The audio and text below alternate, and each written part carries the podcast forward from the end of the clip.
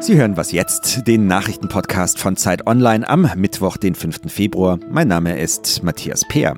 Wir fragen heute, ob zwei fast gleich prominente Amtsträger am Abend noch ihre Jobs haben werden. Einmal geht es dabei um den Ministerpräsidenten von Thüringen, Bodo Ramelow, und zum anderen um US-Präsident Donald Trump. Und um den geht es jetzt auch in den Nachrichten. Seine Rede zur Lage der Nation hat Trump für Selbstlob genutzt und dabei die positive wirtschaftliche Entwicklung der USA für sich reklamiert. Er hat dabei auf die niedrige Arbeitslosenrate verwiesen und auf steigende Einkommen. Außerdem behauptet Trump, dass man die USA international jetzt wieder respektieren würde.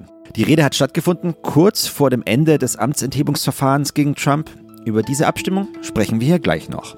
In Iowa gibt es unterdessen nach erheblichen Verzögerungen bei der Auszählung erste Ergebnisse zu den Vorwahlen der Demokraten. Demnach liegt dort der Ex-Bürgermeister Pete Buttigieg vor dem Senator Bernie Sanders. Südafrika ist der wichtigste Handelspartner Deutschlands in Afrika. Heute reist die Kanzlerin dorthin. Dabei geht es ihr um wirtschaftliche Zusammenarbeit und um Entwicklungshilfe, aber auch um die Kooperation im UN-Sicherheitsrat. Dem gehören zurzeit nämlich beide Länder an. Redaktionsschluss für diesen Podcast ist 5 Uhr.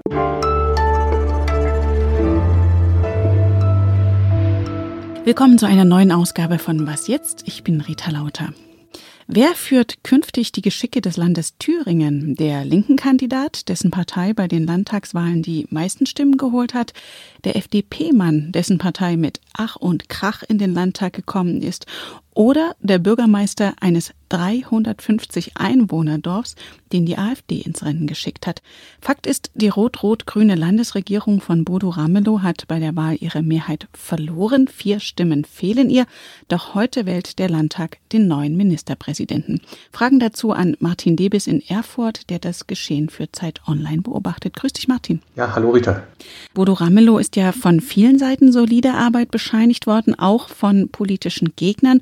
Und selbst die Thüringer CDU hat zwischenzeitlich überlegt, ihn projektweise zu unterstützen, bis die Bundespartei sie zurückgepfiffen hat. Wie sind denn seine Chancen, heute wieder gewählt zu werden? Also ich finde ganz gut. Seine rote-rot-grüne Koalition hat zwar seit der Landtagswahl im vergangenen Oktober nur noch 42 Stimmen von 90 Abgeordneten, aber die Opposition, die ja formal 48 Stimmen auf sich vereinigt, ist zweigeteilt der AfD-Block und der bürgerliche Block äh, von CDU und FDP wollen nicht miteinander kooperieren. Das heißt, die CDU und FDP würden dem AfD-Kandidaten Christoph Kindervater wohl eher nicht zustimmen. Der redet ja immerhin auch von einem angeblichen Merkel-Regime und Regimemedien. Also Christoph Kindervater ist an sich ein sehr absurder Kandidat. Ich will ihm gar nicht zu nahe treten, aber er ist ein ehrenamtlicher Bürgermeister eines kleinen Dorfes in Nordthüringen und er ist ganz spontan jetzt von der AfD-Fraktion aufgestellt worden, weil die wollen natürlich mit einem Parteilosen versuchen, irgendwelche Stimmen in der Geheimabstimmung aus dem CDU- und FDP-Lager rüberzuziehen. Ich glaube aber nicht, dass das funktionieren wird. Ich glaube auch genauso wenig, dass, wenn es im dritten Wahlgang dann zu einem spontanen Kandidaten von CDU oder auch FDP kommt, dass es dann eine Mehrheit gegen Bodo Ramelow gibt. Deswegen glaube ich, dass am Ende der Linke gewinnen wird. Eine Minderheitsregierung würde der linke Bodo Ramelow dann ja anführen. Was könnte die denn überhaupt durchsetzen? Ja, sie kann erstmal normal regieren, wie jede andere Regierung auch. Das heißt, alles, was exekutiv gemacht werden kann, mit Verordnungen und Richtlinien, kann gemacht werden. Dann kann natürlich auch die rot-rot-grüne Landesregierung im Bundesrat die vier Stimmen nutzen, die sie hat. Das Problem ist nur, sie hat keine Mehrheit im Landtag. Das heißt also, alle Gesetze, darunter natürlich auch das Haushaltsgesetz, benötigt eine Mehrheit im Landtag. Also mit linken Projekten oder rein grünen Projekten wird Rot-Rot-Grün nicht mehr im Parlament durchkommen. Wenn man sich immer wieder neue Mehrheiten suchen muss für seine Projekte, ist das nicht eigentlich genau die Art Demokratie, die sich viele Menschen wünschen, nämlich jenseits von Parteiideologien hin zu pragmatischen Lösungen? Ja, das ist die vorsichtige Hoffnung. Man könnte sagen, das wichtigste Verfassungsorgan, das Parlament, wird wieder in eine richtige Position gesetzt. Also schon jetzt ist klar, dass es eine ganz große Koalition von ganz links bis ganz rechts geben wird, um mehr Geld zu verteilen für höhere Kommunalzuschüsse, für mehr Lehrer oder mehr Polizisten. Außerdem hat die CDU noch 22 Projekte benannt, die sie durchsetzen will. Darunter sind sehr viele Sachen, die auch Rot-Rot-Grün ganz gut findet. Zum Beispiel, dass man halt den Breitbauausbau beschleunigt. Aber es gibt auch Projekte, die CDU und FDP mit der AfD durchsetzen könnten. Da ist zum Beispiel das Verbot von Windrädern im Wald. Es wird also definitiv wechselnde Mehrheiten in einem Landtag mit einer Minderheitsregierung geben. Und wie lange könnte so eine Koalition dann halten? Na, erst einmal ist es so, wenn Ramelow gewählt ist, kann er ganz schwer wieder aus dem Amt gehievt werden, weil dafür bräuchten dann CDU, AfD und FDP zusammen einen gemeinsamen Kandidaten, dem sie mit Hilfe eines konstruktiven Misstrauensvotums gegen ihn durchsetzen müssten im Landtag. Aber wie man ja sieht, sind diese drei Parteien auch aus nachvollziehbaren Gründen nicht in der Lage, diese Mehrheit zu bilden. Das heißt also, Ramelow kann auch sein Kabinett umbilden, wie er will. Also falls Rot-Rot-Grün mit Gesetzen oder dem Haushalt im Landtag permanent aufläuft, könnte er seine Regierung nach eigenem Ermessen umbilden. Er könnte also theoretisch die sozialdemokratischen Minister und die grünen Minister rausschmeißen und dafür parteilose Experten, vielleicht auch Christdemokraten einstellen und dann so eine Projektregierung bildet mit der CDU, die ja schon in der Diskussion war in den letzten Wochen. Vielen Dank nach Erfurt, Martin Debis. Vielen Dank.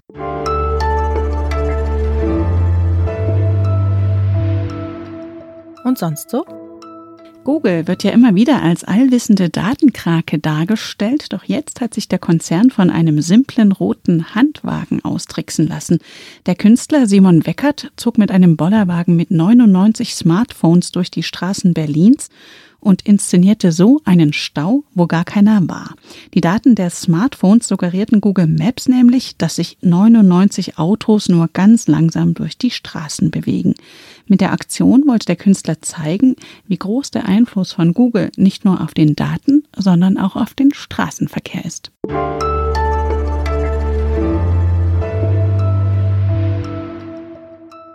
Well, we're proudly creating jobs and killing terrorists.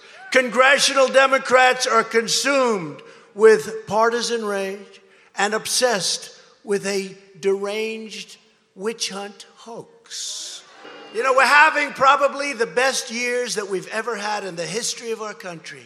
And they impeach your President. No, that's not going to work. Watch.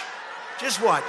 Hexenjagd, parteiische Rache. Diese Art Vorwürfe kennen wir ja von Donald Trump und in diesem Fall gehen sie an die Demokraten. Kommt er damit auch beim Amtsenthebungsverfahren durch? Heute stimmt der Senat darüber ab, ob der US-Präsident seines Amtes enthoben wird. Nach einem Verfahren, das kaum mehr als eine Woche gedauert hat und in dem keine Zeugen zugelassen worden sind. Zeit Online Politikredakteur und Amerika-Experte Carsten Luther ist jetzt bei mir im Studio. Grüß dich, Carsten. Hallo. Carsten, vorgeworfen wurde dem US-Präsidenten die Ukraine-Affäre, also dass er gegenüber dem ukrainischen Präsidenten Zelensky Militärhilfe an Ermittlungen gegen seinen demokratischen Konkurrenten Joe Biden geknüpft hat und die Behinderung von Ermittlungen dazu danach. Bestreitet eigentlich irgendjemand ernsthaft diese Vorwürfe? Ernsthaft bestreiten kann man diese Vorwürfe eigentlich nicht mehr und nach und nach tun das die Republikaner auch nicht mal mehr die Argumentation im Impeachment-Verfahren, die auch dazu geführt hat, dass keine Zeugen mehr gehört werden, hört sich nach und nach danach an, ja, er hat das getan, aber das ist kein Grund, ihn seines Amtes zu entheben und er wollte eigentlich auch nur die Korruption in der Ukraine bekämpfen. Und als Präsident darf er das so what? Das ist eigentlich im Kern die Argumentation der Republikaner. Die klingt ganz schön abenteuerlich, vielleicht nicht nur für uns hier, sondern wohl auch für die Demokraten, denn in den Abschlussplädoyers im Senat hat Adam Schiff, der Klageführer der Demokraten, nochmal eindringlich an das Gewissen der republikanischen Senatoren, die ja dort in der Mehrheit sind, appelliert. We have proven Donald Trump guilty. Now do impartial justice and convict him. Wird das verfangen? Lassen die sich so bei der Ehre packen und dafür stimmen, Trump aus dem Amt zu entfernen? Das kann eigentlich gar nicht das Ziel gewesen sein, weil von vornherein im Grunde genommen klar war, dass die Republikaner nicht für eine Amtsenthebung stimmen würden.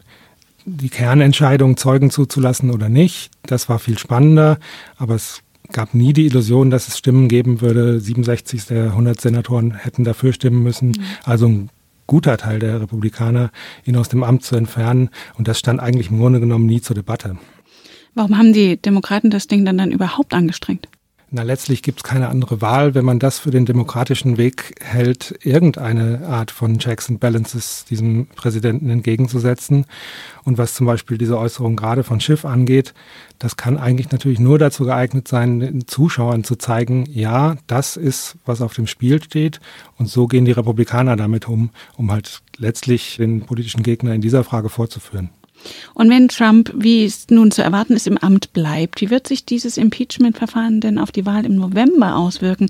Die Demokraten mögen ja jetzt bei diesem Verfahren eine gute Figur gemacht haben. Bei den Vorwahlen in Iowa sah es nicht so professionell aus, oder?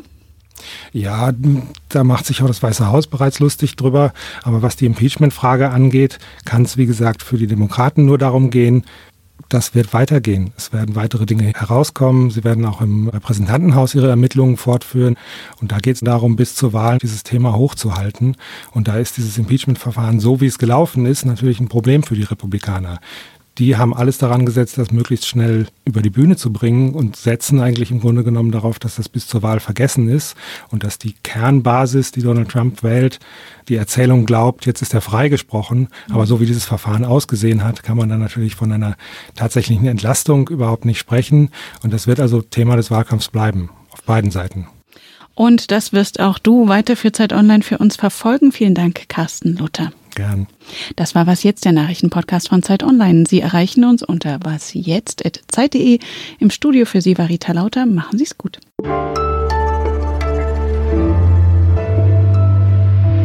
Können sich die Republikaner denn nach dieser Abstimmung eigentlich noch im Spiegel angucken, so patriotisch, wie sie immer drauf sind?